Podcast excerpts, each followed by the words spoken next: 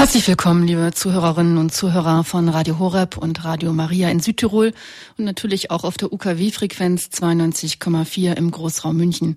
Mein Name ist Claudia Kundrun und ich begrüße Sie herzlich zu unserer Standpunktsendung. Heute zum Thema Das Kreuz mit dem C, wie die Union ihr Profil verspielt.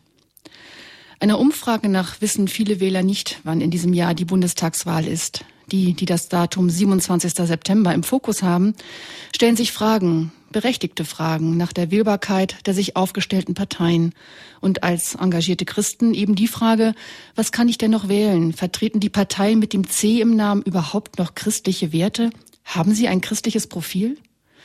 Verunsicherung scheint sich breit zu machen. Oder können Sie sich anders erklären, dass Horst Schlemmer, alias der Komödiant Happe Kerkeling, mit seiner Ich-Kandidiere-Aussage, der seine Partei als konservativ, liberal, links und alles interpretiert und zum Beispiel die Sonnenbank für alle wünscht, laut einer Forsa-Umfrage 18 Prozent der Wähler wählen würden?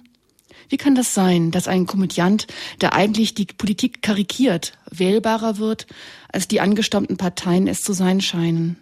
Oder braucht es gar werbewirksame Plakate, wie das der CDU-Politikerin Vera Lengsfeld ebenso tief dekolletiert wie neben ihr hinein fotomontierte Bundeskanzlerin mit dem Slogan Wir haben viel zu bieten. Ja, was denn, muss man doch fragen. Was hat das denn alles mit den Grundsatzthemen zu tun? Ist das gar das ein Profil einer C-Partei? Über dieses und mehr, nämlich über das Kreuz mit dem C, wie die Union ihr Profil verspielt, darüber wollen wir heute mit unserem Gast Martin Lohmann, der uns aus Bonn telefonisch zugeschaltet ist, ins Gespräch kommen. Grüß Gott also erstmal, Herr Lohmann. Grüß Gott aus Bonn. Herr Lohmann, unsere Hörerinnen und Hörer sollen Sie ein wenig kennenlernen. Sie sind Jahrgang 1957, haben Geschichte, katholische Theologie, Philosophie und Erziehungswissenschaften studiert. Sie waren zehn Jahre als leitender Redakteur bei großen deutschen Zeitungen tätig, unter anderem als stellvertretender Chefredakteur der Wochenzeitung Rheinischer Merkur. Fernsehzuschauern sind Sie unter anderem bekannt als langjähriger Moderator der Münchner Runde des Bayerischen Fernsehens. Neben Ihrer Tätigkeit als Lehrbeauftragter für Medienethik in Köln sind Sie Autor zahlreicher Bücher zu Themen aus Politik und Kirche, eben auch zu diesem Thema was wir heute besprechen wollen.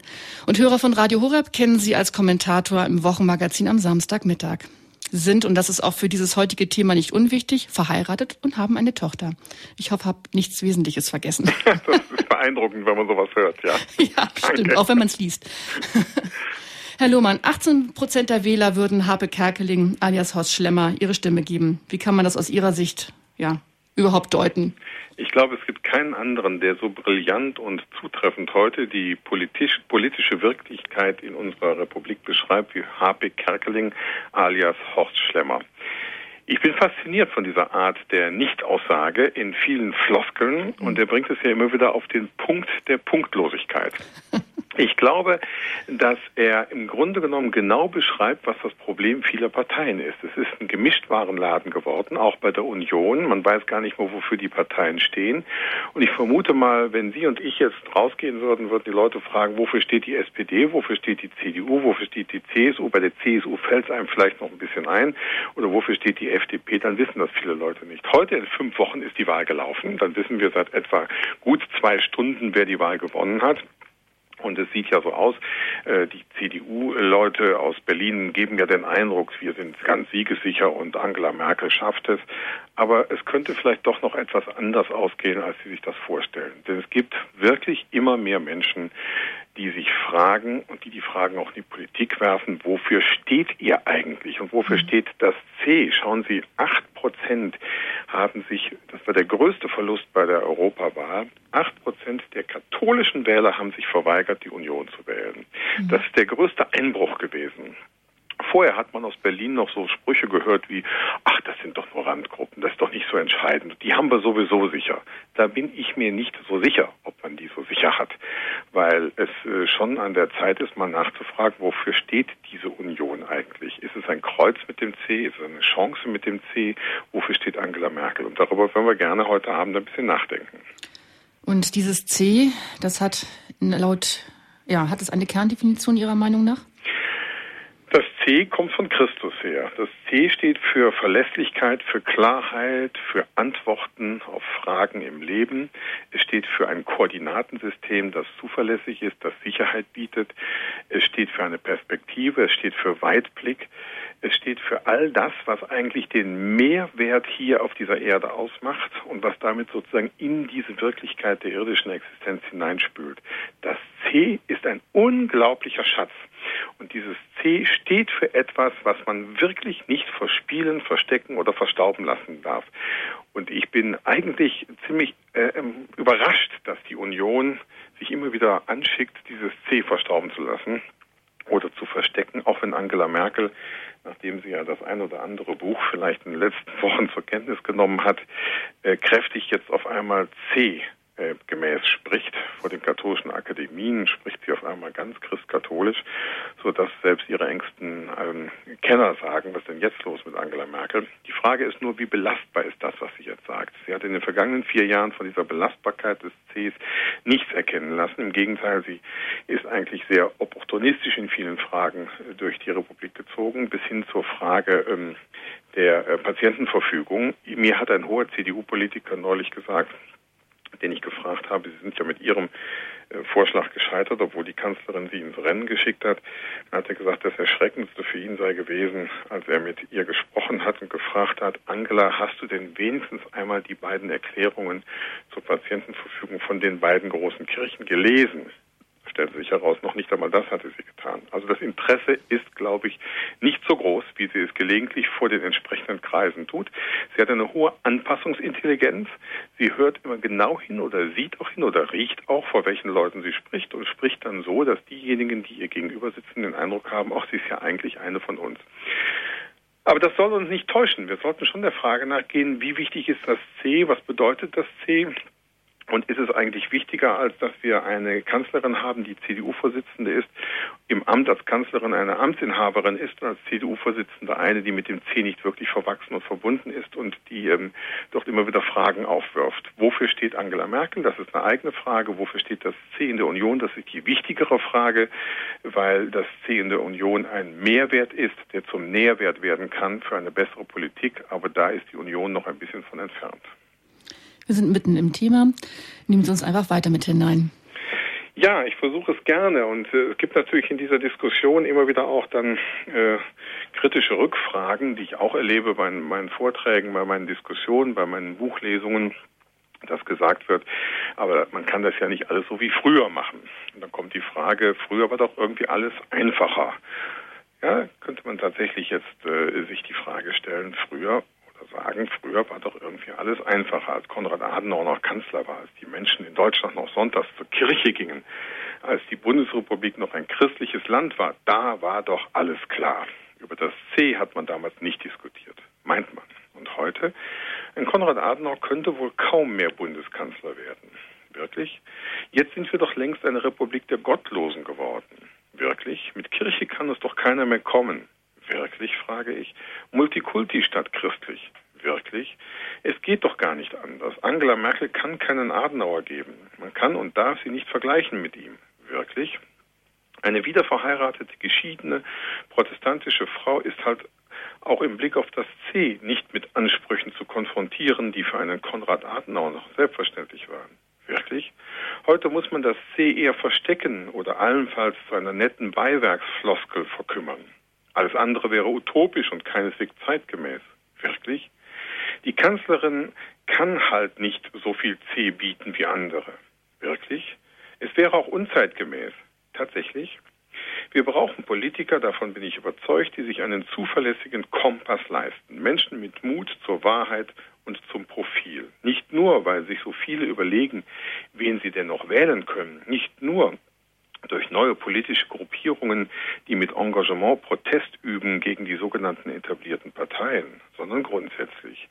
Es wird gefragt, was denn ein C im Parteinamen noch wert ist in der Debatte zum Lebensschutz, bei den Fragen zur Stammzellgewinnung, im Wirtschaftsleben, bei Überlegungen zum Recht auf Arbeit, bei Fragen zu Gerechtigkeit in der Wirtschaft, im Blick auf den gerechten Lohn, in der Frage nach dem, was Familienpolitik eigentlich sein sollte, im Streit um die Patientenverfügung, im Datenschutz. Man könnte immer weiter aufzählen. Überall hat das C eigentlich seinen Platz und seine Bedeutung. Und überhaupt überall dort, wo die Sehnsucht nach Freiheit mit der Kultur der Verantwortung kollidiert, beziehungsweise erst richtig ins Miteinander zu kommen beginnt. Freiheit, die ich meine, was ist das? Steckt im C ein verstaubter und womöglich verklemmter kirchlicher Anspruch? Oder nicht doch wesentlich mehr? Sind die persönlichen Lebensbiografien der Maßstab oder nicht doch mehr? Woran haben sich Politiker zu orientieren? Einerseits verlieren die Kirchen an Einfluss, andererseits wächst das Bedürfnis nach Orientierung, nach Halt und nach belastbaren Hinweisen für ein gelingendes Leben. Während die Kirchlichkeit abnimmt, bleibt oder wächst sogar die Religiosität. Der Mensch im postindustriellen Zeitalter hat auch Züge eines Menschen im postkirchlichen Zeitalter. Aber in einem postreligiösen Zeitalter befindet er sich nicht. Seine Fragen sind und bleiben als die alten immer modern. Woher komme ich? Wohin gehe ich? Wie kann ich ein sinnvolles Leben finden? Was ist Freiheit wirklich? Während die Individualisierung des Lebens zunimmt, entsteht andererseits ein wachsendes Bedürfnis nach mentalen und gefühlten Kuschelecken gemeinschaftlichen Erlebens. Wenigstens das. Nicht nur an den Kassen der Vergnügungsparks bilden sich allmorgendlich lange Schlangen am Einlass. Auch die Zugehörigkeit zu sogenannten Communities im Internet hat Konjunktur. Soziale Kontakte im Netz ersetzen mit ihrem, mit ihrer erlebbaren Wärme die Kälte der im wirklichen Leben erfahrenen Vereinzelung. Second Life oder First Life. Second Life als First Life und überall lugt die Frage hervor, was ist der Mensch, was trägt, was macht Sinn, wo kann ich leben? Was hat das mit unserer Frage nach dem C zu tun? Auch die Politik und ihre Politiker leben in dieser Verunsicherung, sind Teil einer Gesellschaft, die auf der Suche ist. Das kann ihnen nicht vorgeworfen werden, aber sie haben einen Anspruch und der Souverän als das Volk an sie. Erst recht, wenn sie sich mit einem Buchstaben schmücken, dem viele sehr vertrauen. Einem Buchstaben, der für eine bestimmte Vertrauenswürdigkeit steht, für eine Qualität, ich habe es eben gesagt, die über die ganz normale Oberflächlichkeit hinausweist. In den jeweiligen Programmen der Parteien steht zu diesem C manches, aber Papier ist geduldig und Grundsätze werden formuliert, mehr aber auch nicht. Vor allem, wenn es um das alte C geht. Das alte C ist es vielleicht deshalb ein Kreuz mit ihm, weil es sich letztlich dem gestalterischen Zugriff entzieht, weil es mit Konsequenzen verbunden ist, die fordernd sind und herausfordernd. Wir wollen wissen, ob und welche Chancen und Risiken in ihm stecken. Und wir wollen wissen, ob es für die Handelnden in den C-Parteien eine Überforderung ist oder gar sein muss. Es geht um das Menschenbild, es geht um Freiheit und Würde, um Verantwortung und Zukunft. Es geht darum, welchen Stellenwert all dies in der Union hat oder haben müsste. Seit Jahren ist nicht zuletzt die Beantwortung der Frage nach dem Recht auf Leben ein Ärgernis für viele. Und als in den Jahren nach der Wende die Union eine neue gemeinsame gesetzliche Regelung zur Abtreibung suchte, orientierte man sich an dem, was im Unrechtsstaat DDR Recht war. Seither gilt bundeseinheitlich, also deutschlandweit, Abtreibung, sprich die Tötung noch nicht geborener Menschen ist und bleibt Unrecht, wird aber unter bestimmten sehr großzügig gehandhabten Bedingungen grundsätzlich nicht bestraft. Straffreies Unrecht. Damals wurde diese Regelung als Kompromiss gefeiert. Damals aber wandten sich auch viele von den Unionsparteien ab, weil sie eine auf Tötung hin erlaubte Kompromissregelung für nicht vereinbar hielten mit dem hohen C, das die Parteien nach wie vor in ihrem Namen tragen. Übrigens, wenn heute von mancher Familienministerin behauptet wird, es gebe weniger Abtreibungen, dann muss man zurückfragen, ob das fair ist, so etwas zu behaupten. Denn wenn wir weniger Schwangerschaften haben und die werden immer weniger, dann gibt es logischerweise auch weniger Abtreibungen. Also kein Erfolg der neuen Abtreibungsgesetzgebung. Die, so wurde damals vom Bundesverfassungsgericht dem Gesetzgeber aufgetragen, überprüft werden soll, was aber bis heute nicht geschehen ist.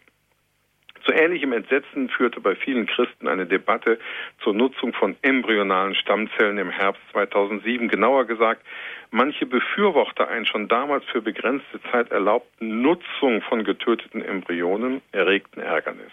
Vor allem die Bundesforschungsministerin, ihres Zeichens auch noch gelernte Theologin, erzeugte nicht nur bei Bischöfen Verärgerung, sondern auch bei in der Politik engagierten und für die Politik interessierten Christen. Annette Schawan ordnete eine ziemlich vage Aussicht auf, man muss es so sagen, ziemlich unwahrscheinlichen Forschungserfolg grundsätzlichen Regeln des Lebensrechts unter. Bis heute gibt es nichts als Hoffnungen, vage Hoffnungen. während in der adulten Stammzellforschung viele, viele Erfolge seit Jahren vorliegen. Die aber ist ethisch unproblematisch. Da werden keine Stammzellen, da werden keine Embryonen getötet. Annette Schawan war diejenige, die auf einem Parteitag so redete, dass anschließend eine, wenn auch nicht überwältigende Mehrheit für die weitere Verschiebung eines Stichtages entstehen konnte. Das beim ersten Mal geschaffene Unrecht zu Forschungszwecken die bis zu einem bestimmten Stichtag im Rahmen der künstlichen Befruchtung entstandenen überzähligen Embryonen zu nutzen, wurde mit Hilfe der katholischen Theologin und stellvertretenden CDU-Vorsitzenden Schawan verlängert. Unrecht verlängert. Kann man eine solche Partei noch wählen? Ist das noch christlich? Ist eine solche Haltung vereinbar mit den christlichen Grundsätzen? Verabschiedet sich gar die Partei mit dem C still und heimlich vom C? Ist es nicht so, dass die Wähler sich längst mehr Profil und Glaubwürdigkeit zutrauen als viele Politiker ihnen und sich selbst? Wo sind die echten Köpfe, die echten Persönlichkeiten? Die Nonkonformisten, die Unabhängigen, die Unbequemen, wie der Wirtschaftsminister von und zu Gutenberg vor wenigen Tagen hier in Bonn auf einer Veranstaltung gefordert hat. Er hat gesagt, ich bleibe unbequem und unabhängig. Und ich wünsche mir, dass viele Menschen in der Union klare Überzeugungen haben, auch dann, wenn sie vielleicht nicht die Mehrheit im Moment dafür haben. Aber wir brauchen den Mehrwert des C. Wer oder was ist heute die christlich-demokratische Union? Deshalb erscheint es notwendig, weiterhin darauf hinzuweisen, dass es in Deutschland beispielsweise einen unglaublichen Etikettenschwindel in der Familienpolitik gibt. Vieles von dem, was bereits vor einigen Jahren erkannt wurde, zeigt sich heute eher noch verschärft. Ein Zweifel kann es nicht mehr geben. Auch in der CDU wird vielfach kräftig Etikettenschwindel betrieben. Schwungvoll und zum Teil äußerst charmant. Schon seit geraumer Zeit fragen sich viele ihrer Wähler, was denn die einst christlich geprägte Partei mit ihrem entsprechenden Profil auch heute noch von anderen Parteien unterscheidet. Vieles deutet längst darauf hin, dass die Partei unter der Führung von Angela Merkel nicht mehr die Partei Konrad Adenauers ist. Zum Teil sind das selbst Persönlichkeiten, die ihren Aufstieg der katholischen Kirche und einer entsprechend christlichen Prägung verdanken, von denen vermutet werden muss, dass sie der Diktatur des Relativismus längst verfallen sind. Vor dieser Diktatur hatte Josef Kardinal Ratzinger in seiner letzten Predigt vor der Wahl zum Papst Benedikt XVI. aus gutem Grunde gewarnt. Doch leider wurde diese Warnung auch einige Jahre nach ihrer Äußerung offensichtlich vor allem in der CDU überhört. Kalter Kaffee oder einfach nur utopisches von vorgestern, was ich da erzähle?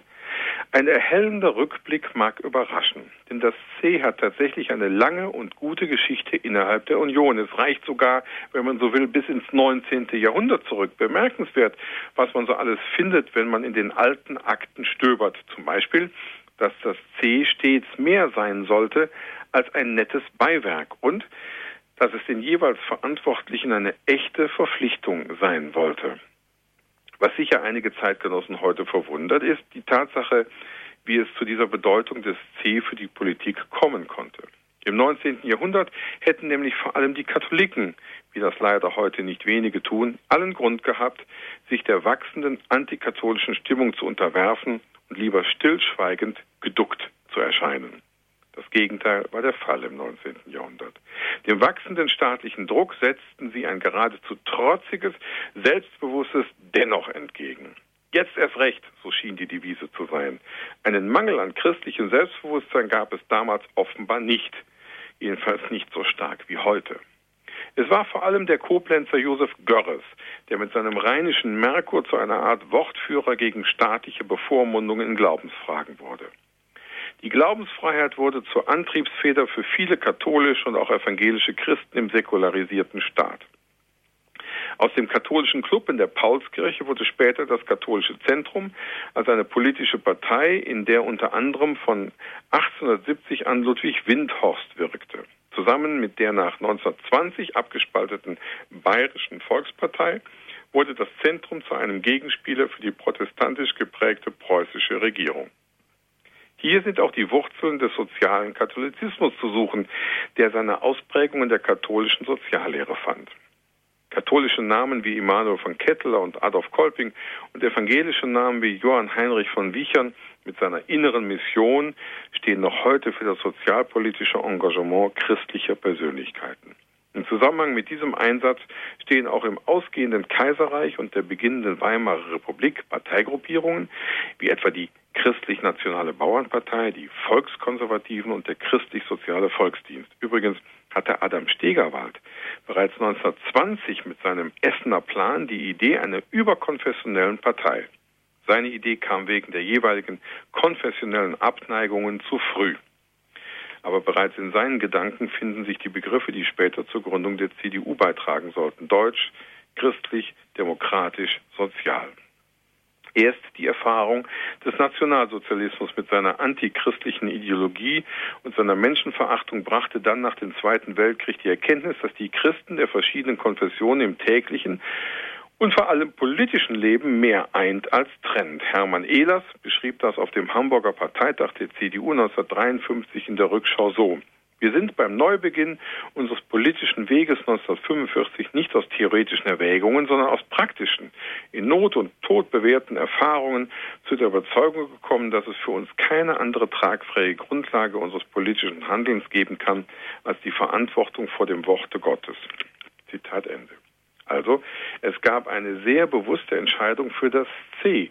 Ohne das C und seine Verpflichtung wäre die Gründung der Union nicht denkbar gewesen. Oder anders, wie es der Bonner CDU-Abgeordnete Stefan Eisel formuliert, so war das C ein bewusstes Bekenntnis gegen die Ausschaltung aller ethischen Prinzipien in der Politik. Zitat Ende. Stimmt. Denn auch der erste CDU-Abgeordnete für die Bundesstadt am Rhein, die damals provisorische Hauptstadt war, hielt in seinen Erinnerungen genau dies fest. Konrad Adenauer beschrieb die damalige Überzeugung, Zitat, dass nur eine Partei wurzelnd in dem weiten christlichen Boden auf festem ethischen Grundsätzen und gestützt auf alle Schichten des deutschen Volkes in der Lage sein würde, Deutschland aus seiner Not wieder aufzurichten. Zitat Ende. Es mag für manche Ohren heute pathetisch klingen, ist aber genauso gemeint gewesen, was im September 1945 in den Kölner Leitsätzen gleichsam als Grundsatzprogramm so formuliert wurde. Zitat, Gott ist der Herr der Geschichte und der Völker, Christen die Kraft und das Gesetz unseres Lebens. Die deutsche Politik unter der Herrschaft des Nationalsozialismus hat diese Wahrheit geleuchtet und missachtet. Das deutsche Volk ist deshalb in die Katastrophe getrieben worden. Rettung und Aufstieg hängen ab von der Wirksamkeit der christlichen Lebenskräfte im Volke. Deshalb bekennen wir uns zum demokratischen Staat, der christlich, deutsch und sozial ist. Zitat Ende. Klingt wie von früher, würden Sie jetzt sagen. Ist es aber nur eine nette Geschichte aus längst vergangenen Tagen? Oder steckt vielleicht auch heute ein grundsätzlicher Auftrag in dem, was damals grundsätzliche Überzeugung war? Konrad Adenauer jedenfalls war dagegen, dass die CDU nicht mehr sein müsse als eine weltanschaulich neutrale Sammlungspartei. Vorschläge und Debatten hierzu gab es damals ganz viele. Aber der Alte mischte kräftig mit an dem, was im März 1946 in Neheim-Hüsten programmatisch so festgeschrieben wurde. Ich zitiere. Wir betrachten die hohe Auffassung des Christentums von der Menschenwürde, vom Wert jedes einzelnen Menschen als Grundlage und Richtschnur unserer Arbeit im politischen, wirtschaftlichen und kulturellen Leben unseres Volkes. Zitat Ende. Ein klares Bekenntnis zum C wie auch bei der Konstituierung der CDU als Gesamtpartei unter dem Vorsitz von Adenauer im Mai 1950 in Königswinter bei Bonn. Damals berief man sich auf die Gesamtvertretung des politischen Willens aller sich zum christlichen Gedanken bekennenden Kräfte in ganz Deutschland.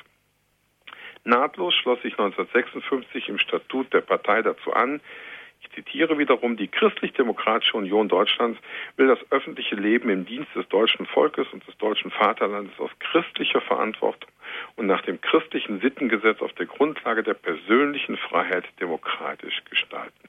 Zitat Ende. Und heute? Man mag geneigt sein, spätestens an dieser Stelle ein lautes Veto zu rufen, zumindest aber ein entschiedenes Aber einzuwerfen. Vielleicht haben Sie das auch gerade am Radioempfänger so getan. Denn so könne und wolle man doch jetzt nicht mehr formulieren. Und so klingt eben vieles auch ganz anders. Im Parteiorgan Union vom Herbst 2008 zum Beispiel schreibt die Parteivorsitzende als Bundeskanzlerin auf einer Panoramaseite mit sympathisch lächelndem Porträtbild einen Aufruf zum Superwahljahr 2009 und erwähnt kein einziges Mal einen Begriff wie christlich. Kernaussage ist hingegen, wir werden unseren Anspruch, die einzige Volkspartei der Mitte zu sein, einlösen. Es gehe darum, den Bürgerinnen und Bürgern den Weg aufzuzeigen, auf dem die CDU Deutschland in das zweite Jahrzehnt des 21. Jahrhunderts führen will. Und von Bildungsrepublik ist die Rede und natürlich von sozialer Marktwirtschaft. Nur in diesem Zusammenhang taucht freilich etwas diffus das Wort Werte auf, denn die CDU stehe seit Ludwig Erhard für, zitiere, geordnete Märkte und gemeinsame Werte auch jenseits von Angebot und Nachfrage. Zitat Ende. Tja, und was ist mit dem C? Es wird gerne verschwiegen oder wenn überhaupt eher unverbindlich einmal erwähnt. Oder eben kurz vor den Wahlen, ganz kräftig von der Parteivorsitzenden. Wie es danach aussieht, wer weiß das. Weil das aber alles letztlich nicht geht, weil das C stets eine Verbindlichkeit mit sich bringt, wird es für viele buchstäblich zu einem Kreuz, das nicht mehr zu passen scheint. Den einen tut es weh, den anderen ist es nicht nah genug an den Kirchen dran. Die einen nehmen es als wohlwollende Floskel, andere verlangen nach klarer und längst überfälliger Profilierung.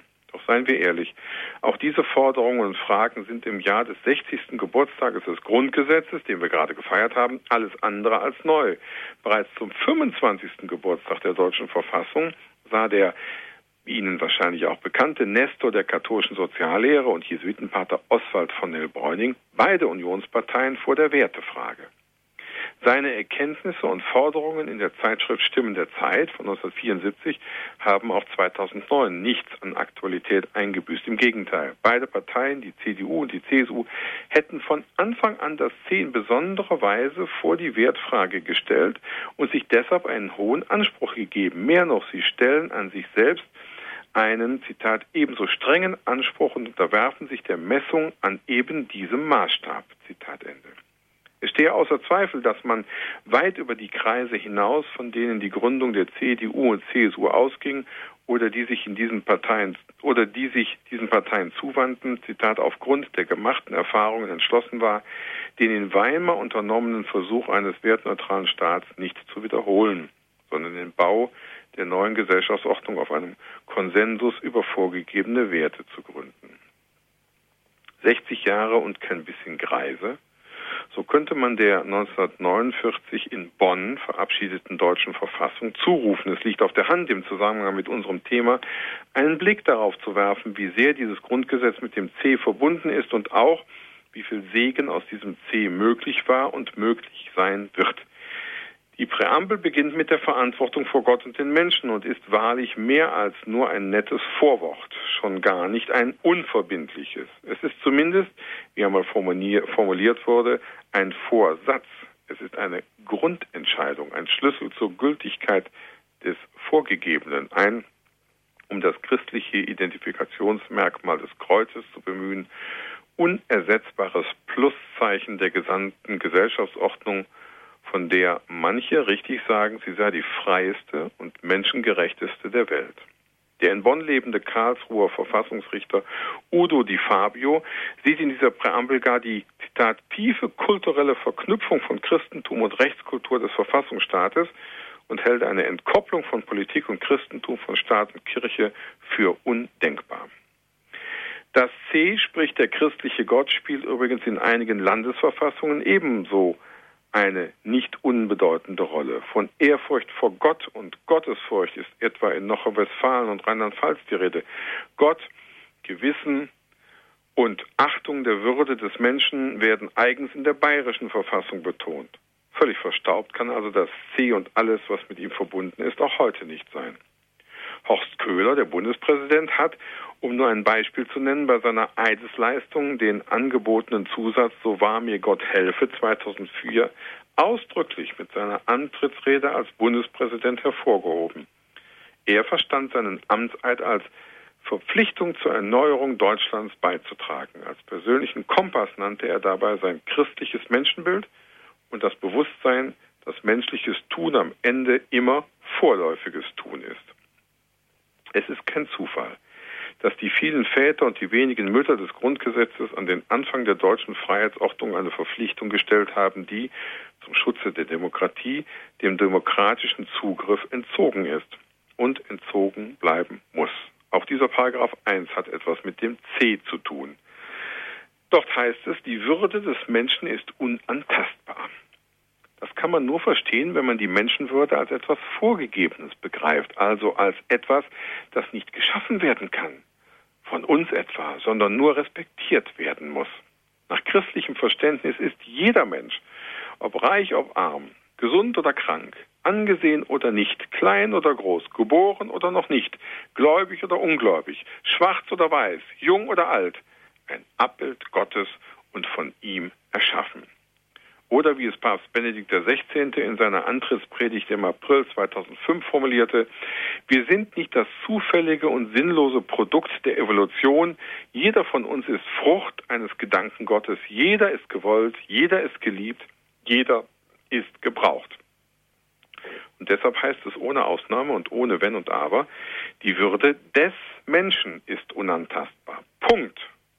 Nein, eigentlich drei Ausrufezeichen. Warum das wichtig ist?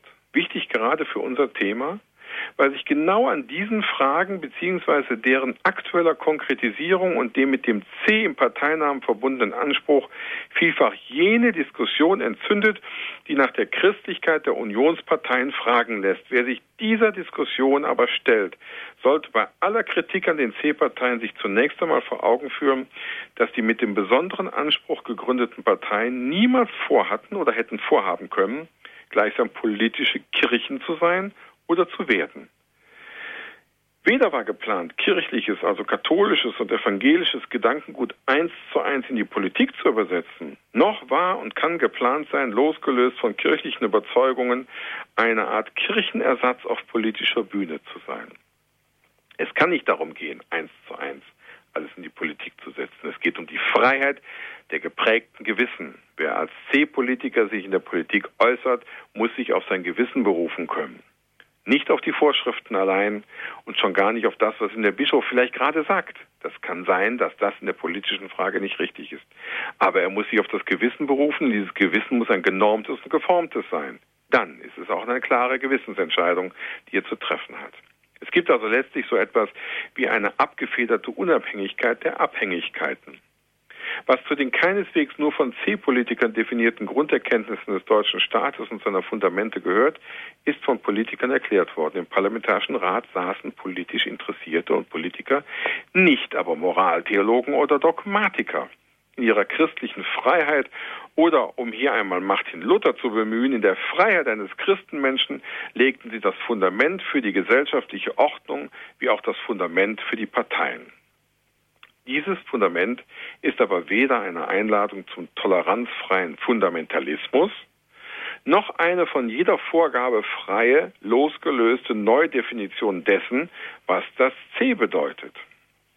Hinzu kommt auch dies, worauf nicht nur Oswald von Neubräuning hinwies, den Gründern, die, Zitat, ihre Partei als christlich bezeichneten und das C in deren Namen aufnahmen, war es zweifellos darum zu tun, im Gegensatz zum integralistisch überbetonten Konfessionalismus den interkonfessionellen Charakter ihrer Gründungen herauszustellen. Insofern brachte das C mehr das Negative, die Absage an die konfessionelle Trennung zum Ausdruck, als eine positive Bekenntnis zu christlichen Normen und Werten, die man ganz selbstverständlich als verbindlich ansah und annahm, sodass es eines eigenen Hinweises darauf nicht bedurfte. Zitat Ende. Damals, muss man hinzufügen. Denn diese Selbstverständlichkeit ist offenbar weithin verdunstet. Heute erscheint es daher schwieriger als früher zu sein, beurteilen zu wollen, was gut und böse, was richtig und falsch nach christlichem Glauben ist. Christliche Sittenordnung, das ist ein nicht mehr verstandener Begriff. Vergessen werden darf, da, darf übrigens nicht, dass die in der Präambel des Grundgesetzes definierte Verantwortung vor Gott und den Menschen nicht ausdrücklich als ausschließlich christlich gemeint war und ist. Diese Verantwortung schließt alle Gottgläubigen ein, jedenfalls alle, die sich dem alttestamentlichen Gott verpflichtet wissen. Das sind Juden, Christen und Muslime. Letztlich sind es alle, die davon überzeugt sind, dass die Menschenwürde unantastbar sein und bleiben muss und es unverletzliche wie unveräußerliche Rechte geben muss. Der Staat kann nur als humaner funktionieren, wenn er die Natur des Menschen und seiner ihm vorgegebenen Rechte und Pflichten berücksichtigt. Sie also nicht der Beliebigkeit anheimstellt. Wo aber sind die Grenzen? Wie weit geht die Freiheit eines Christenmenschen? Wie christlich darf, wie christlich kann und wie christlich müssen die Unionsparteien sein? Gestern, heute und morgen. Ich will gerne nochmal an der Stelle wiederholen. Es geht nicht darum, katholische oder christliche Parteien zu sein. Es geht nicht darum, eins zu eins das durchzudeklinieren. Das C gehört noch nicht einmal den Kirchen, aber erst recht nicht den Parteien. Es ist vorgegeben. Es kommt von Christus her. Es, ist, es hat etwas mit Erlösung zu tun. Es ist der göttliche Sohn, der im C sich präsentiert. Daher die Verlässlichkeit, daher die Perspektive, daher der Weitblick, daher die Klarheit. So gesehen und weil es keinen Fundamentalismus auf der Grundlage des so beschriebenen Fundamentes geben kann, ist stets zu Recht betont worden, dass es eine christliche Politik nicht geben kann. Wohl aber eine Politik aus christlicher Verantwortung. Wenn schon der Staat mit seinem Grundgesetz weltanschaulich neutral, aber keineswegs wertneutral ist, um wie viel mehr darf und muss ein Anspruch an die C-Parteien formuliert und eingefordert werden? Müssen, dürfen und sollen sie sich unterscheiden von anderen? Wenn ja, wo und wie? Haben sie mehr zu bieten als andere? Können und sollen sie klarer und zugleich toleranter sein als andere politische Parteien? Stehen Sie nicht vor einer neuen Herausforderung zur Klarheit, wenn allenthalben erkannt wird, dass, wie selbst die Zeitschrift Stern bemerkt, es eine neue Sehnsucht nach alten Werten in der Gesellschaft gibt? Stimmt die Beobachtung des Bundesverfassungsrichters Di Fabio, dass vor allem die 68er Bewegung traditionelle und bewährte Werte deformiert und zerstört hat und zu einer fatalen gesellschaftlichen Bindungslosigkeit führte?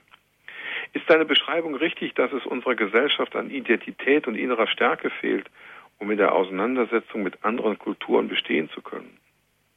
Wenn ja, wäre und ist es dann nicht gerade eine Herausforderung an die C-Parteien mit dem hohen C, den vergessenen Schatz zu heben, sich aus den Vernebelungen der 68er Verführung zu befreien und den Mut zum toleranten Profil der Klarheit zu wagen?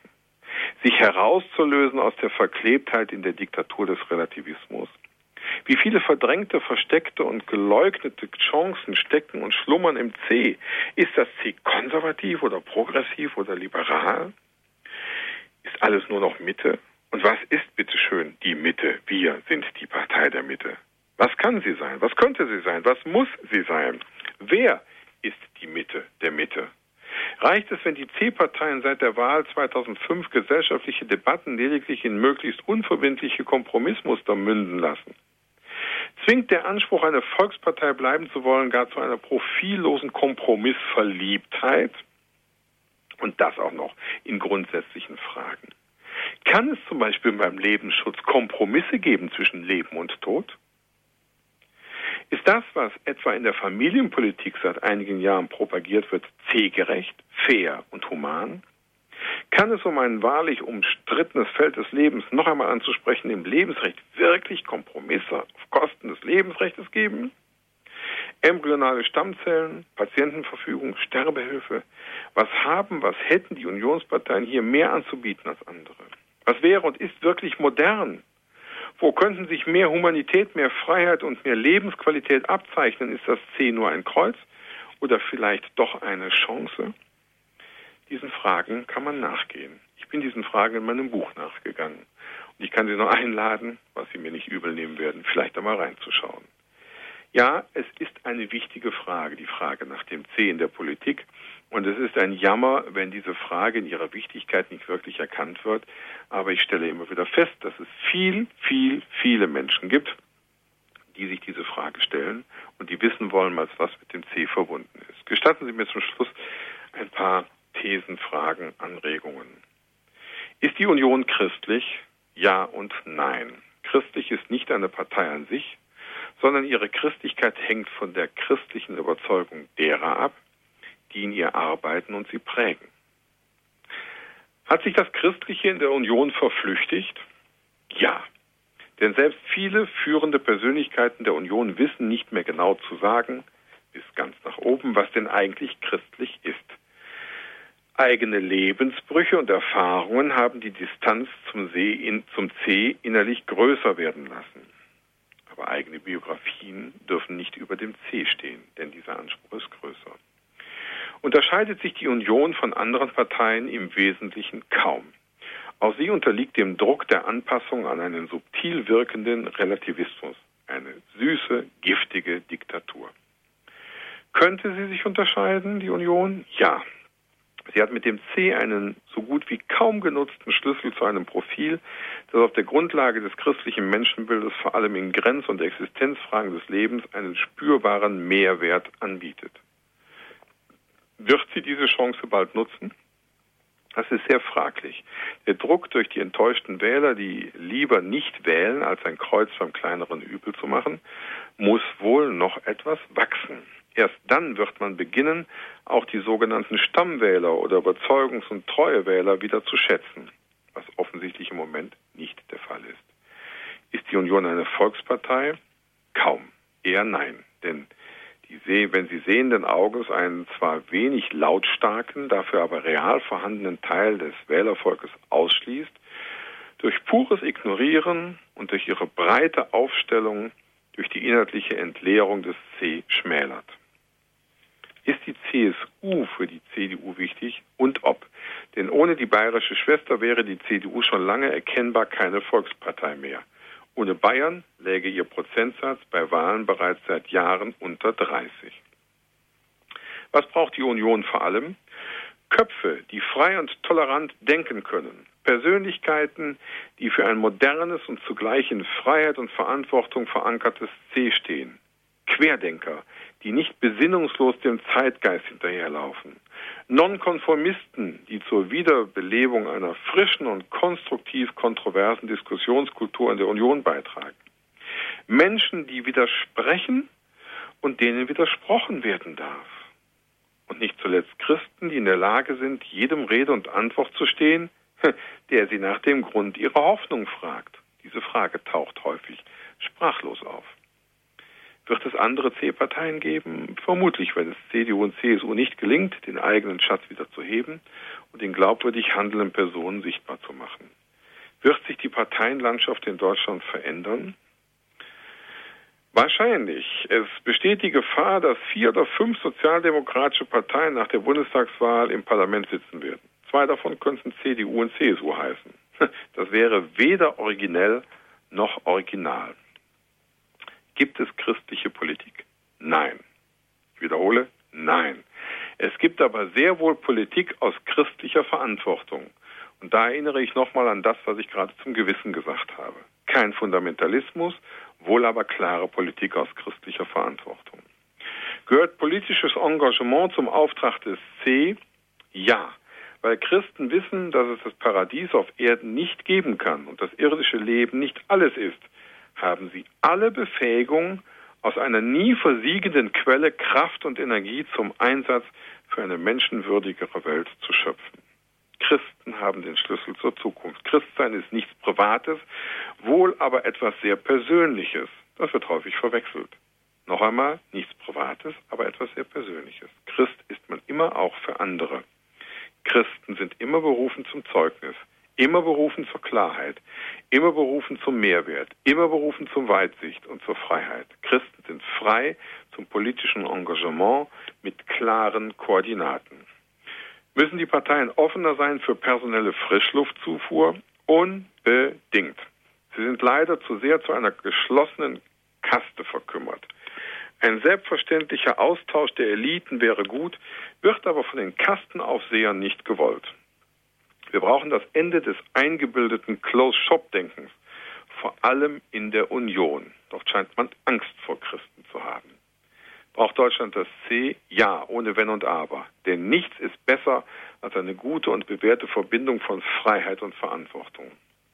Braucht die Union das C? Dringender als alles andere. Nur durch das C hat sie eine Zukunft.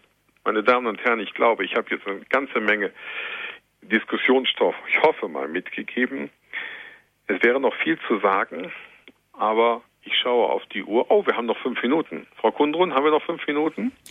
Sie können auch gerne weitermachen. Wir können auch gerne die Hörer schon dazu holen. Wir können auch gerne schon die Hörer dazu holen. Dann tun wir das doch. Ja, hm. machen wir doch gleich. Also, liebe Hörerinnen und Hörer, Sie sind herzlich eingeladen in dieser Standpunkt-Sendung mit Martin Lohmann, das Kreuz mit dem C, wie die Union ihr Profil verspielt sich eben zu beteiligen, indem Sie anrufen. Sie können Ihre Erfahrungen, Ihre Fragen, Ihre Hoffnung, vielleicht auch Ihre Verunsicherung einfach Raum geben.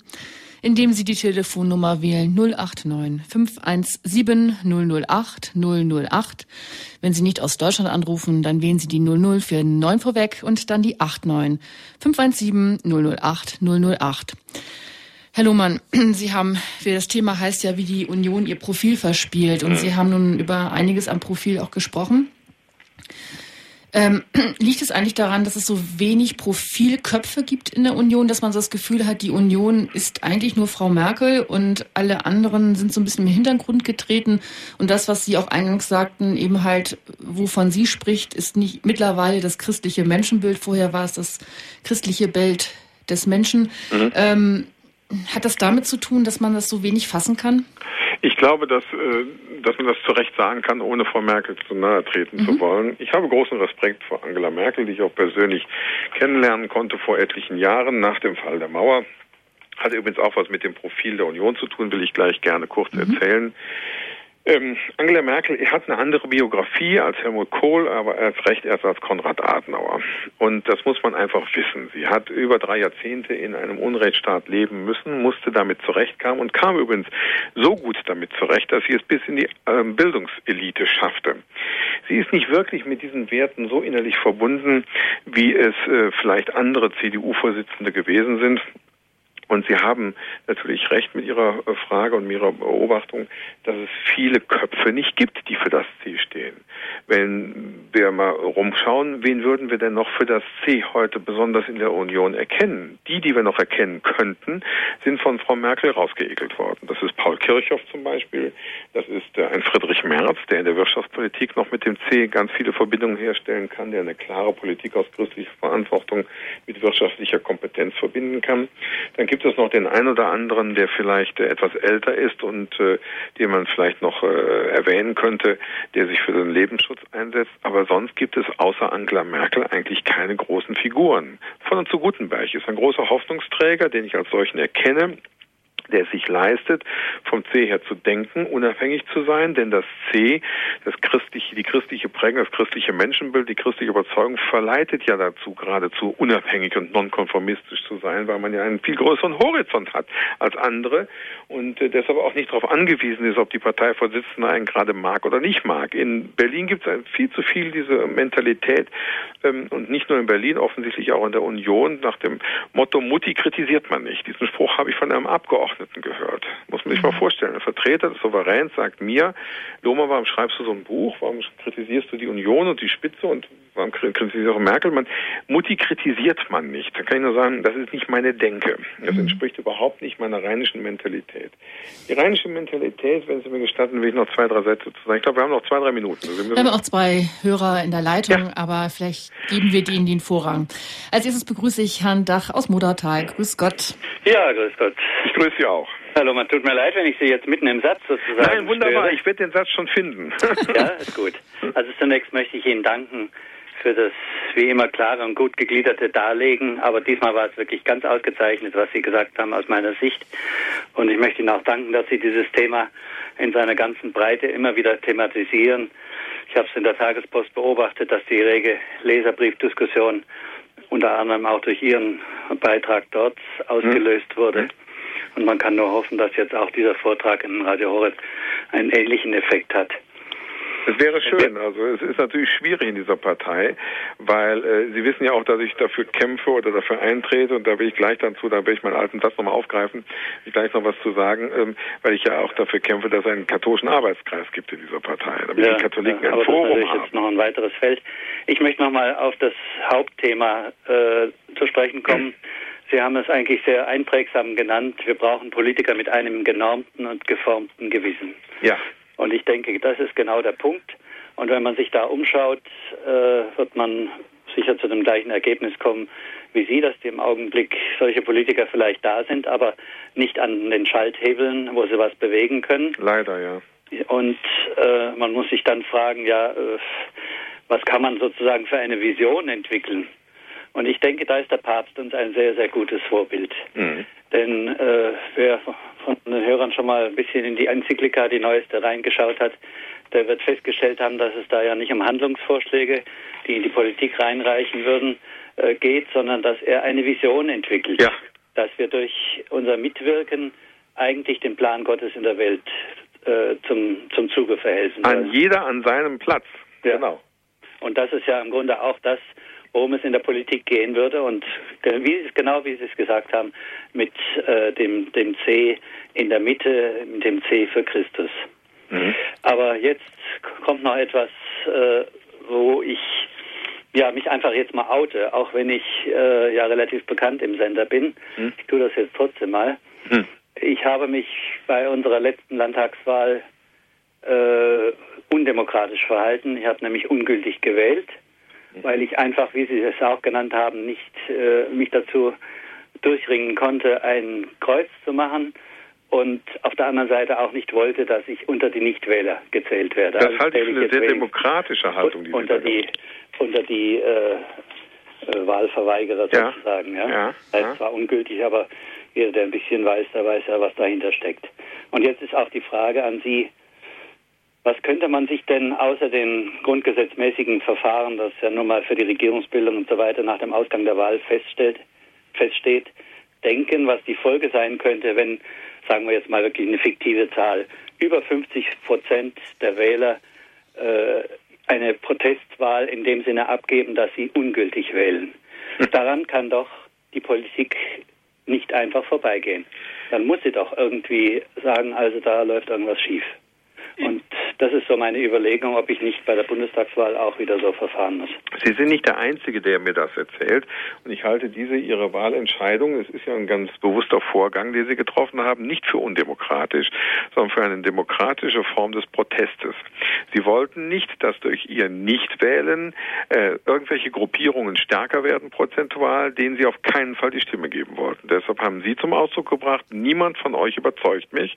Und Sie haben wahrscheinlich einen großen Strich durch den Wahlzettel gemacht oder alle angekreuzt und damit ist dann ihre Stimme ungültig. Ich glaube, dass sie da nicht alleine sind. Ich weiß, dass sie da nicht alleine sind von vielen anderen Menschen. Und ich glaube, dass dieser Druck leider Gottes auch ein legitimer Druck sein könnte, um Politiker wachzuschütteln und wachzurütteln. Ich erlebe viel zu viele auch in der Union, die mir sagen, ach Lohmann, ihr mit eurem Feder, das sind doch nur kleines Randkopieren, das interessiert uns doch nicht. Ich glaube, wenn es mal wirklich einen Einbruch gäbe, wie Sie das gerade gesagt haben, was fiktiv ist, was natürlich nicht vorkommen wird, dann würde wahrscheinlich doch viele Leute wach werden und sagen, Moment, also die wollen keinen Mischmasch, sondern die wollen unterscheidbare Persönlichkeiten haben. Sie wollen Menschen mit Profil haben und sie wollen noch ein Programm haben. Erkennen Sie, frage ich jetzt mal zurück, auf irgendeinem Wahlplakat, auf irgendeiner Veranstaltung, irgendeiner Partei, irgendein Profil? Nein. Sehen Sie? Und das sind doch alle, ich meine, das, das größte Profil hat doch durch die absolute Persiflage der Profillosigkeit Horst Schlemmer zum Ausdruck gebracht, ja. Also ich, ich, ich kann es nur noch mal sagen, ich finde das fantastisch, wie er etwas über unsere politische Situation sagt. Und die Politiker, die er meint, stellen sich hin, machen mit und sagen, wunderbar, dass Horst Schlemmer so fantastisch dazu aufruft, dass wir heute wählen gehen müssen. Der ruft nicht dazu auf, wählen zu gehen. Der macht eine Karikatur der Wirklichkeit, die leider Gottes bissig und leider Gottes auch wahr ist. Ich fordere oder ich wünsche mir, dass, weil all diese Überlegungen natürlich im letzten dann doch nicht zum großen Erfolg werden, ich wünschte mir, dass die Christen lauter sich zu Wort melden. Und dazu rufe ich auch hier über diesen Sender auf.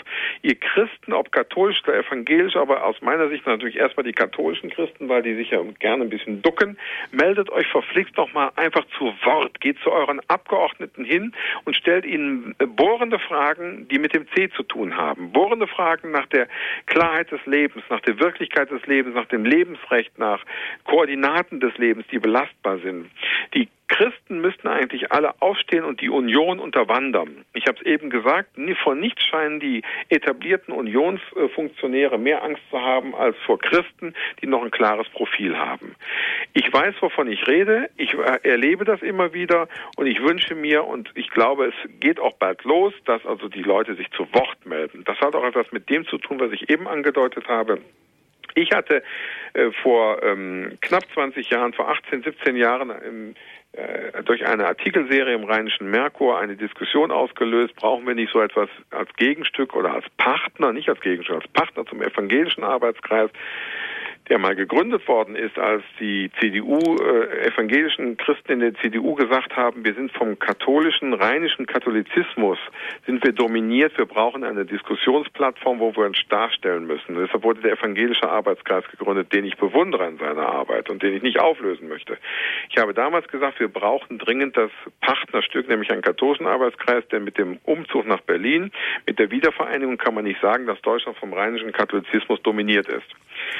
Vielleicht können wir da gleich noch drüber weitersprechen, ja? denn an dieser Stelle müssen wir uns leider erst oh. einmal von den Hörerinnen und Hörern, die uns im Großraum München über die UKW-Frequenz 92,4 verabschieden. Und Sie können natürlich weiterhin diese Sendung verfolgen, die immer spannender wird. Über Kabel, Satellit und Internet haben Sie die Möglichkeit dazu. Wenn Sie das, diese Möglichkeit nicht haben, können Sie sich natürlich eine CD bestellen und weiter eben an dieser Diskussion dann im Nachhinein sich beteiligen. Sie haben eingeschaltet in der Standpunktsendung zum Thema Das Kreuz mit dem C, wie Union ihr Profil verspielt, mit unserem Gesprächsgast Martin Lohmann, katholischer Journalist und Publizist. Ich darf Herrn Dr. Hubertus Desloch aus München begrüßen. Grüß Gott. Grüß Gott, Frau Kundrun, grüß Gott, Herr Lohmann. Ich wollte sehr herzlich danken für dieses Plädoyer für das C. Ähm, Herr Lohmann, Sie machen sich wirklich zum Sprecher einer schweigenden Mehrheit in den Unionsparteien. Die muss aber etwas lauter werden, diese schweigende Mehrheit. Da haben Sie ganz recht, das haben Sie auch Herrn Dach geantwortet. Ähm, äh, das ist äh, sicher so und äh, ich äh, leiste auch, wo ich kann, einen Beitrag. Es ist aber, glaube ich, ein Aspekt nicht äh, wirklich noch in den Fokus gekommen. Ähm, es ist das äh, System des Berufspolitikers. Ja, das ist wahr. Das muss man, glaube ich, jetzt attackieren aus folgendem Grunde. Ja. Äh, die, äh, der Staat ist ja nicht mehr souverän. Wir haben viel Souveränität nach Brüssel abgegeben und wir haben viel Souveränität an die Wirtschaft abgegeben, die in einem anarchischen Raum global äh, in großen Makrostrukturen und auch mit Makrosubjekten, großen international aufgestellten Firmen operieren. Mhm. Äh, diese Kräfte, äh, da kommt noch hinzu, äh, die ähm, die Privatisierung des Krieges, die wir in Afghanistan erleben mhm. und die der Terrorismus auch darstellt. Mhm. Das heißt, die Konflikte verlagern sich aus der Politik in den vorpolitischen Raum. Mhm. Und äh, hier ist äh, der Berufspolitiker ein Fremdkörper. Der Sachverständige und berufsbewährte äh, und wertorientierte ähm, Kulturträger oder Wirtschaftsverantwortliche hat ja gar keinen Zugang in die politische Verantwortung, mhm. hat auch keinen Zugang in, die, in den öffentlichen Diskurs. Der öffentliche Diskurs wird monopolisiert durch die Berufspolitiker und in Symbiose mit den öffentlichen Rundfunk- und Medienanstalten. Und den damit gegebenen Abhängigkeiten. Genau. Und das ist im Grunde genommen der strukturelle Mangel, in dem wir uns zugrunde richten.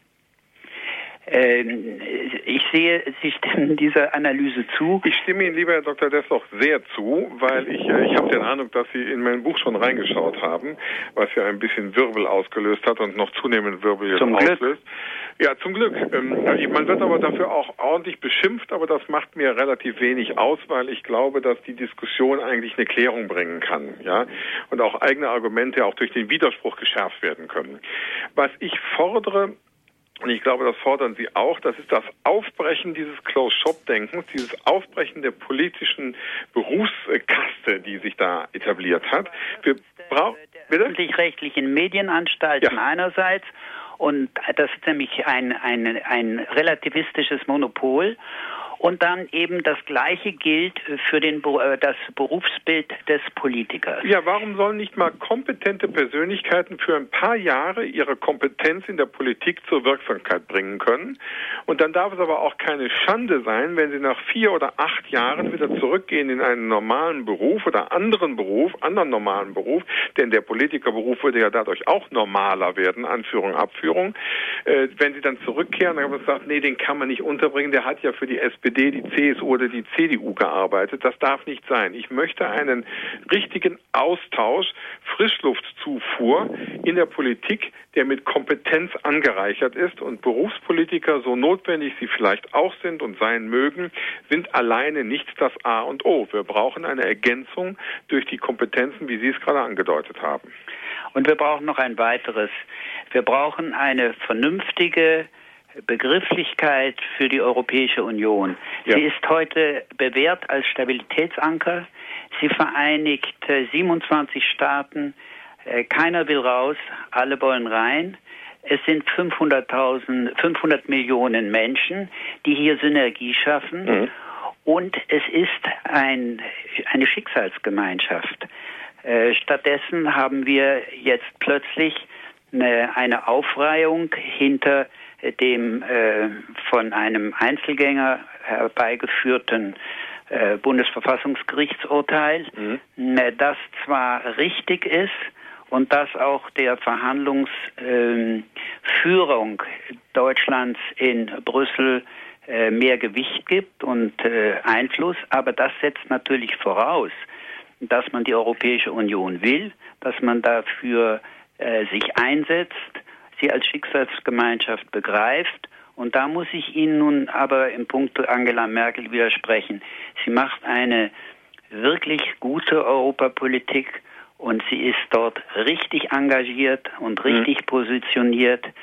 Und ich glaube, dass sie äh, die Lehren, die ihr erteilt worden sind, nachdem sie den Papst kritisiert hat, äh, doch verstanden hat. Vor allen Dingen auch äh, sicherlich auch ähm, äh, die Kritik, die Sie üben, äh, nutzt, um äh, sich auf das Gleis des Cs besser noch und klarer einzustellen. Ich habe sie nie in der Form erlebt, dass sie da relativistisch wäre, mhm. als sie noch nicht äh, die Bundeskanzlerin war, als sie noch Oppositionsführerin war, hat sie tatsächlich als ähm, als Repräsentantin der, des C äh, sehr glaubwürdig und auch sehr äh, gründlich äh, sich artikuliert. Das wollte ich nun auch noch mal zum ja, Ausdruck Ja, das kann bringen. ich sehr gut verstehen und Sie merken ja wahrscheinlich auch, dass ich mit meiner Kritik, Kritik eine kritische Loyalität zum Ausdruck bringe. Richtig, und das und, braucht sie auch. Ja, und, und, und das ist nicht gegen Angela Merkel gerichtet, sondern ich traue ihr mehr zu. Sehr und schön, ich, dass Sie das sagen. Ja, Herr Lohmann, vielen Dank. Ich traue ihr mehr zu und will das gerne noch mit zwei, drei Sätzen ergänzen. Ich traue ihr viel mehr zu und deshalb glaube ich, dass man ihr die Angst vor dem C, die sie gelegentlich hat, und von der Anpassung ein bisschen nehmen darf. Ich glaube, dass sie stark und selbstbewusst genug ist, um das C auch nach Europa klarer zu tragen, denn wir brauchen in Europa auch eine neue politische Kultur und das C steht für die wirkliche Avantgarde. Das ist die Riesenchance, die die Union, gerade auch die Unionsvorsitzende, erkennen kann und erkennen wird. Lieber Martin Lohmann, machen Sie weiter so. Danke. Alles Gute. Auf Wiederhören, Herr Dr. Dessler. Ja. Alles Gute Ihnen. Frau Popp aus Herford. Grüß Gott. Ja, guten Abend. Hier ist Elisabeth Popp in Herford. Ich grüße Sie. Äh, ich grüße Sie, Herr Lohmann. Ich habe Ihr Buch oder lese Ihr Buch noch mit großem Interesse. Äh, habe auch schon vorher Beiträge von Ihnen in Radio Horup gehört. Hm, möchte Ihnen jetzt nur eine kleine Erfahrung oder eine große Erfahrung äh, weitergeben, mhm. die ich jetzt in den letzten Wochen mit meiner C-Partei gemacht habe. Mhm. Ich habe so sechs Wochen vor der Europawahl mich an den Kreisverband gewandt, um einmal definiert zu bekommen, was sie unter christlichem Menschenbild verstehen. Mhm. Und äh, möchte gern, mochte, wollte gerne zehn Fragen beantwortet haben, hm, äh, warum ich überhaupt noch die CDU wählen soll. Haben Sie die Antworten bekommen? Ja, jetzt wollte ich Ihnen erzählen, was mir passiert ist. Mhm. Ich habe 14 Tage gewartet habe dann angerufen, ob mein Brief angekommen ist, habe dann kurz ähm, am selben Tag Besuch bekommen von der Abgeordneten hier vor Ort, mhm. die mich zu einem Seniorenmittagessen eingeladen hat, was ich allerdings abgelehnt habe aus Zeitgründen. Äh, mich, äh, ich wurde aber verwiesen an den Pressereferenten, da ich einen Wirbel in dieser Partei ausgelöst habe hier im Kreisverband. Wie schön. Sie wussten keine Antwort. Das ist nicht wahr, ne? Ja, ich erzähle Ihnen die Tatsache. Am Nachmittag hat mich eine halbe Stunde lang der Herr Pressereferent angerufen und mir doch erklärt, dass es ihm äußerst schwierig sei, meinen Brief zu beantworten mhm. und ich ihm doch noch bitte ein bisschen Zeit lassen möge. Mhm. Er war nicht in der Lage, mir meine zehn Fragen zu beantworten. Und jetzt können Sie ruhig sitzen bleiben. Drei Wochen danach bekam ich vom Bürgerservicezentrum aus Berlin, mhm. hier ist Herford, mhm. aus Berlin bekam ich Antwort mhm. auf die Fragen und ich habe zu, und auch auf das C, was mit, mit C nichts zu tun hatte. Mhm. Und ich habe dann zurückgeschrieben, Ihnen mein Statement über C abgegeben, wie ich es sehe. Ich bin christkatholisch und habe dann die zehn Antworten, die Sie mir gegeben hatten, warum ich CDU wählen soll, da habe ich eine einzige, könnt, ein einziger Grund, den Sie angegeben hatten. Alle anderen Argumente waren genauso von anderen Parteien. Das war keine Überzeugung. Mhm. Ich hatte aber schon vor vier oder vor ja vor vier Jahren, als äh, Edmund Stoiber ähm, äh, als Bundeskanzlerkandidat äh, antrat, hatte ich schon mit der CSU ein ähnliches Spielchen.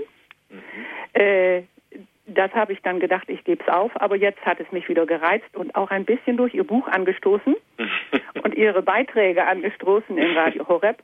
Äh, wir müssen den Mund aufmachen. Ja, das meine ich auch. Und ich kämpfe nicht gegen jemanden oder gegen Nein. etwas. Ich kämpfe für, für etwas. Und das ist das Beste, C. was wir haben. Ja? Für unser C. Ja. Aber ich wollte Ihnen nur meine Erfahrung mit meinem Kampf äh, weitergeben.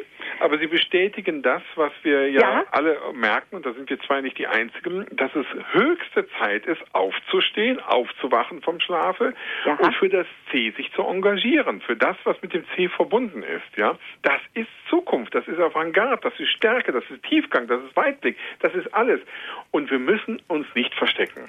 Nein, ich wollte nur dazu sagen, der Vorredner, Vorvorredner hat ja gesagt, er hätte einen Strich durch, die, durch den Zettel gemacht. Ich habe eine von den kleinen christlichen Parteien gewählt. Mhm. Ich bin, gehe wählen, ich gehe auch diesmal wählen, mhm. äh, aber wie gesagt, diesmal nicht CDU. Mhm. Damit die endlich wach werden. Ja, es ist schade, dass man sowas sagen muss. Ja, ja es ist schlimm. Es ist ja? ganz schlimm. Also ich wünsche mir, dass Sie vielleicht vorher noch wach werden und deshalb mein Engagement, ich habe es ja eben angedeutet, ich wünsche mir, dass Angela Merkel zum Beispiel sagt, ja, wir wollen wirklich auch jetzt ein Signal senden, noch vor der Wahl und einen katholischen Initiativkreis, den ich KIK oder mhm. katholischen Initiativkreis kann man auch abkürzen, KAI mhm. äh, mhm. nenne, den wollen wir jetzt initiieren und sagen, den gibt es künftig, damit auch die Katholiken sich mal in dieser Partei sozusagen ein Forum schaffen könnten. Ja. Das wäre ein Signal an alle solche Wähler, wie Sie es offensichtlich eine Wählerin sind, die sagen, aha, da mhm. tut sich was. Man muss ja vor katholischem Profil keine Angst haben. Das ist weltoffenes Profil. Und das wünsche ich dieser Union. Ja, das wünsche ich ihr auch. Und ich bin da ganz Ihrer Meinung und stehe ganz auf Ihrer Seite. Und wenn die Plakatierung sich noch ändert und die CDU sich noch dreht, dann wähle ich auch CDU. Aber das muss kurzfristig passieren. Ja. ja. Frau Popp, herzlichen Dank für Ihren Anruf. Abend. Danke für Ihr Engagement und Ihr Courage. Ja. ja, jetzt haben wir schon öfter mal das Wort Buch erwähnt. Das Buch von Ihnen, es ist erhältlich. Das Kreuz mit dem C, wie christlich ist die Union von Martin Lohmann. Alles weitere und auch zu anderen Büchern können Sie natürlich, liebe Hörerinnen und Hörer, bei uns auf unserer Homepage erfahren. www.tore.org. Da erfahren Sie alles Näheres, zum Beispiel, wo Sie es kaufen können. Mit Überall. welcher ISBN-Nummer. Ja, eben, drum. Ein weiterer Hörer ist in der Leitung. Herr Natterer aus Bleichach. Grüße Gott. Guten Abend, Frau Gondrun. Guten Abend, Herr Lohmann. Guten Abend, Herr Natterer. Hallo Mann, wie schätzen Sie die Christdemokraten für das Leben ein? Weil wir haben bei uns auch einen Arbeitskreis und ich habe den Eindruck, dass die schon sich bemühen, dass sie Einfluss nehmen und etwa aus der Rattenfunktion, damit man auch da die, äh, die Lebensfragen macht. Und ich stelle auch fest, bei uns im Gebiet auch, dass sehr oft auch Gebetsvigilien durchgeführt werden, auch vor den Abtreibungskliniken Zeugnis abgelegt werden. Ich vermisse nur von der Vergangenheit her schon, dass man diesen Lebensfragen, die Katholiken und auch, äh, sagen wir, die evangelischen Christen, sicher nicht alle, aber von der offiziellen Kirche, der evangelischen Kirche, dass man da die katholische Kirche im Stich gelassen hat. Und, und da es hat vor kurzem in der Tagespost geheißen, dass jetzt zwar innerhalb der evangelischen Kirche auch äh, langsam aufgewacht wird, aber können nicht die Politiker aller Parteien da so leicht über das Leben drüber weggehen, weil in der evangelischen Kirche einfach gar keine Antwort kommt und gar kein Aufruf kommt. Also da, äh, glaube ich, ist ja die Katholiken sind da in der Minderheit, weil sie einfach da vom Glaubensgrundsatz von der evangelischen Kirche im Stich gelassen wurden. Und die Politiker tun dann halt, was die Mehrheit so denkt. Also jetzt, wie sehen Sie es ähnlich? Und nicht ja, wie schätzen Sie die Christdemokraten ein? Also wir stellen fest, dass schon Leute zu uns stoßen. Also ich bin sehr dankbar, dass Sie die Christdemokraten für das Leben erwähnt haben. Das sind sehr engagierte Persönlichkeiten, Menschen, vor denen ich großen Respekt habe. Ich kenne auch die Bundesvorsitzende Mechthild Löhr sehr gut, von der ich weiß, wie sie sich engagiert. Ich kenne einige in den äh, Ortsverbänden und Landesverbänden, die sich da engagieren. Die Christdemokraten für das Leben kümmern sich um den Kern dessen, was mit dem C zu tun hat, nämlich die Unantastbarkeit des Lebens. Ich finde es großartig, dass sie es geschafft haben, sich innerhalb der Union zu Wort zu melden. Das Zweite, was Sie gesagt haben, das kann ich schwer einschätzen, ob Sie genügend Unterstützung von den Kirchen haben. Ich weiß äh, zu wenig, ob nun die evangelischen Kirchen, die offiziellen Amtsträger in der Kirche, diejenigen, die sich für das Leben einschätzen, mehr oder weniger unterstützen. Ich habe nur insgesamt den Eindruck oder den Wunsch hätte ich, dass sich alle in der Kirche ob nun in den katholischen, äh, in der katholischen Kirche oder den evangelischen Kirchen, dass sich diejenigen, die Verantwortung tragen, vielleicht ein bisschen, ein bisschen profilierter und klarer zu denen bekennen, die sich für das Leben einsetzen. Denn derjenige, der sich für das Leben und die Unantastbarkeit des Lebens einsetzt, der setzt sich für den Kern des Christlichen ein. Das Leben ist unantastbar. Die Würde ist unantastbar, denn sie kommt von Gott. Sie ist an die Gotteswürde gekoppelt. Und das macht das, macht überhaupt alles, was mit Freiheit und Verantwortung zu tun hat, aus. Ich wünschte mir, dass die Bischöfe, ich kann es aus der katholischen Kirche natürlich eher sagen, weil ich mich da besser auskenne, ich weiß, dass viele Bischöfe genauso denken, aber ich wünsche mir und wünschte mir, dass sie es etwas häufiger und etwas lauter täten mit dem Denken, dass sie auch diejenigen unterstützen, die für den Lebensschutz sind. Ich bin jedenfalls, das ist eine der Koordinaten meines Lebens, seit vielen Jahrzehnten engagiert in dieser Frage, und lasse keinen Zweifel daran, dass man sich im Zweifel immer für das Leben zu entscheiden hat und dass es keinen Kompromiss zwischen Leben und Tod geben darf, weil das Leben ist Leben. Wir haben eine Kultur des Lebens zu befürworten und nicht eine Kultur des Todes, so wie Johannes Paul II. es einmal gesagt hat. Und deshalb wünschte ich mir, dass dieses Profil des C etwas deutlicher zum Ausdruck kommt. Aber es ist nicht das Einzige, was mit dem C verbunden ist. Aber Sie haben recht, die Christdemokraten für das Leben sind ein ganz wichtiger, wesentlicher Teil innerhalb der Union und sie verdienen jede Unterstützung. Vielen Dank, Herr Natteraf. Und auch vielen Dank Ihnen, Herr Lohmann, für die Kurzbeantwortung noch einmal.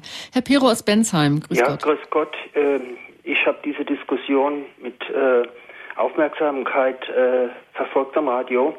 Ich weiß, wovon ich spreche. Mein Großvater war hier in Südhessen Gründungsmitglied hier äh, der CDU Mhm. Und ich habe das äh, mitgekriegt, also ich habe noch Unterlagen von ihm.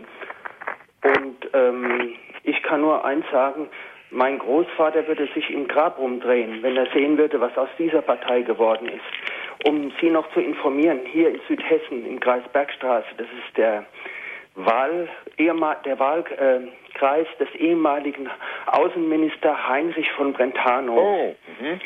Und ähm, ich muss Ihnen ehrlich sagen, ich kann diese Partei nicht wählen. Mhm. Äh, das verbietet mir mein Gewissen. Mhm. Zumal, äh, wenn Sie die Tagespost lesen, was da im Artikel steht, äh, was Angela Merkel über den Abtreibungsparagraphen 218 äh, gesagt hat. Letzt, gestern in der Zeitung steht es in dem Leitartikel auf der zweiten Seite, links oben. Die hat ein Interview mit einer christlichen Zeitung, also vier Redakteure, mhm. äh, haben sie interviewt und die haben sie gezielt gefragt, was sie mit dem Lebensschutz machen würde, wenn sie alleine regieren könnte. Und dann hat sie gemeint, wir hätten doch einen guten Kompromiss mit dem Paragraph 218 erreicht. Also da fehlen mir die Worte, das muss ich Ihnen ehrlich sagen. Also das ist eine Antwort, ich habe das auch gesehen, das ist eine Antwort, die man eigentlich als Vorsitzende der CDU so nicht geben kann. Mhm. Aber das ist genauso unmöglich wie das, was sie in einer Sonntagabend-Talkshow vor einigen Wochen gesagt hat. Da stelle ich mir dann schon die Frage, ob sie das wirklich so meint, wo sie gesagt hat, sie würde an, sie würde also entsprechend den drei Wurzeln, aus denen die christlich-demokratische und die christlich-soziale Union entstanden ist, mal konservativ, mal liberal und mal äh, sozial sein. Ja, christlich-sozial, christlich-liberal und christlich-konservativ.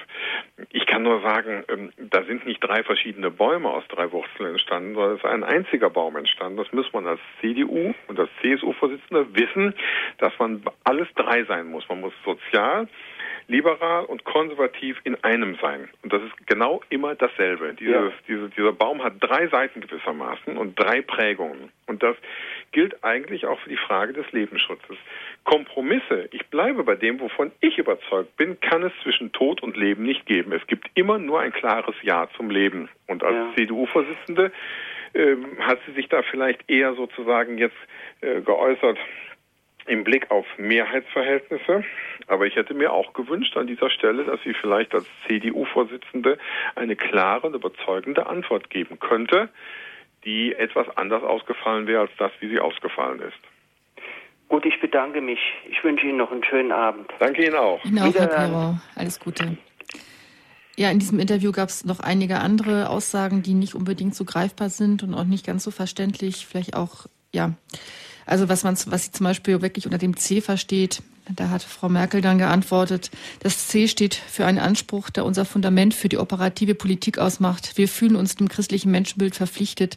Wir begreifen den Menschen als ein Geschöpf Gottes, das sich gleichzeitig in Freiheit und in Verantwortung entfalten kann. Wir wissen, dass jeder Mensch einzigartig und darum verschieden ist.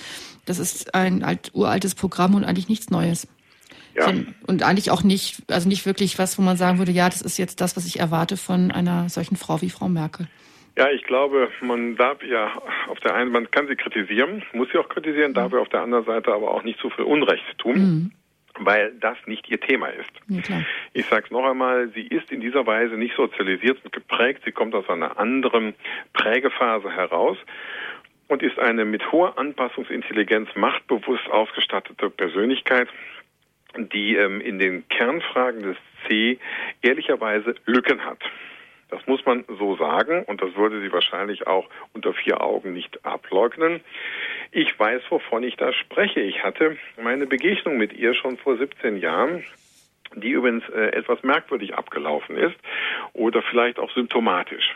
Sie hat mich mhm. damals angerufen, wir kannten uns nicht aufgrund meiner Beiträge, wo ich eine katholische Zusatzprägung der Union gefordert habe katholischen Arbeitskreis und hat gesagt, wer sind Sie? Ich möchte Sie kennenlernen. Sie bringen Unruhe. Sie war damals nicht nur Ministerin im Kabinett Kohl, sondern sie war damals auch Vorsitzende des evangelischen Arbeitskreises. Mhm. Und dann haben wir uns getroffen in der Kennedy-Allee in Bonn, im Ministerium. Ich werde das nie vergessen. Im Nebenzimmer des Ministerbüros haben wir Platz genommen auf beigen Ledersesseln. Und dann hat sie also gleich nach ein paar netten Worten losgelegt und hat mir gesagt, sie würde sich doch mal ärgern, was ich da schreibe.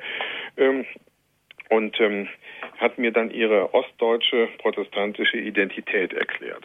Da hat sie etwa eine Viertelstunde für gebraucht. Nach dieser Viertelstunde, was war faszinierend, was sie gesagt hat, hat sie dann angedeutet, stand dann auch auf, dass sie jetzt gehen müsse. Sie hatte einen anderen Termin. Ich blieb sitzen und habe nach oben geguckt und habe gesagt, das Gespräch hat jetzt eine gewisse Schieflage und das finde ich nicht so ganz glücklich. Würden Sie vielleicht noch mal kurz Platz nehmen, weil ich möchte Ihnen gerne in drei, vier Minuten meine westdeutsche katholische Identität präsentieren. Das habe ich dann gemacht. Sie hat auf der Platz genommen dann gesagt, das war faszinierend, was Sie gesagt haben. Sie hat mir das umgekehrt auch bestätigt. Dann habe ich gesagt, schauen Sie, und beide Identitäten müssen nicht nur in Deutschland gleichberechtigt sein, sondern auch in der Union gleichberechtigt sein. Man muss sich auf Augenhöhe begegnen. Evangelisch, ostdeutsche, protestantische Identität und katholische, westdeutsche Identität müssen sich auf Augenhöhe begegnen. Und deshalb bräuchten wir einen katholischen Arbeitskreis, sonst könne es im, sagen wir mal, Ende des ersten Jahrzehnts, also um diese Zeit, in der wir uns jetzt befinden, Anfang des nächsten Jahrtausends habe ich damals gesagt, könne es sein, dass irgendwann die Katholiken sagen, warum soll ich denn noch die Union wählen, wenn dieses Profil nirgendwo mehr erkennbar wird?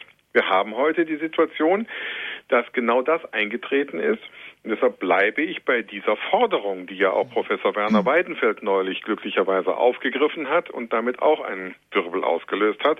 Ein ganz angesehener Politikwissenschaftler und Professor in München, der sich in diesen Fragen auskennt und mir auch gesagt hat, das sei der eigentlich richtige Weg, um sozusagen jetzt der Partei ein Profil mitzugeben und etwas zu ergänzen, eine Lücke zu schließen, die dringend geschlossen werden muss. Damals hat Frau Merkel zu mir gesagt, ich finde das faszinierend. Aber ich will keinen katholischen Arbeitskreis. Deshalb ist er damals verhindert worden. Aber man muss ja auch nicht immer auf die Vorsitzende warten oder auf die damalige Ministerin warten. Damals gab es eben einige Persönlichkeiten, die gesagt haben, wir machen dann vielleicht keinen katholischen Arbeitskreis, dann lassen wir es erstmal, wenn die das nicht wollen. Ich sage heute, wir sind Demokraten, dann können wir auch ohne die Parteiführung gründen, so wie ja auch die Christdemokraten für das Leben und andere Gruppierungen sich gegründet haben und dann irgendwann gesagt haben, wir stellen einen Antrag in der Landespartei und sagen, wir möchten jetzt aufgenommen werden als offizielle Gliederung in der Partei. So kann man das auch mit dem katholischen Arbeitskreis machen. Ich kann nur alle Hörerinnen und Hörer einladen, und über Radio Horeb wird Ihnen auch gerne dann alles weitergeleitet, an mich ähm, einladen, mitzumachen und zu sagen, ich habe Interesse mitzumachen, von Berchtesgaden bis Kiel, wo auch immer. Bin ich der Ansicht, sollten wir einen solchen Kreis gründen. Ich bin dabei, mit einigen Leuten äh, darüber zu sprechen. Und wir sind auch schon ziemlich weit gekommen mit unseren Überlegungen. Und das wäre denkbar vor der Wahl, das Zeichen, das Signal noch zu setzen.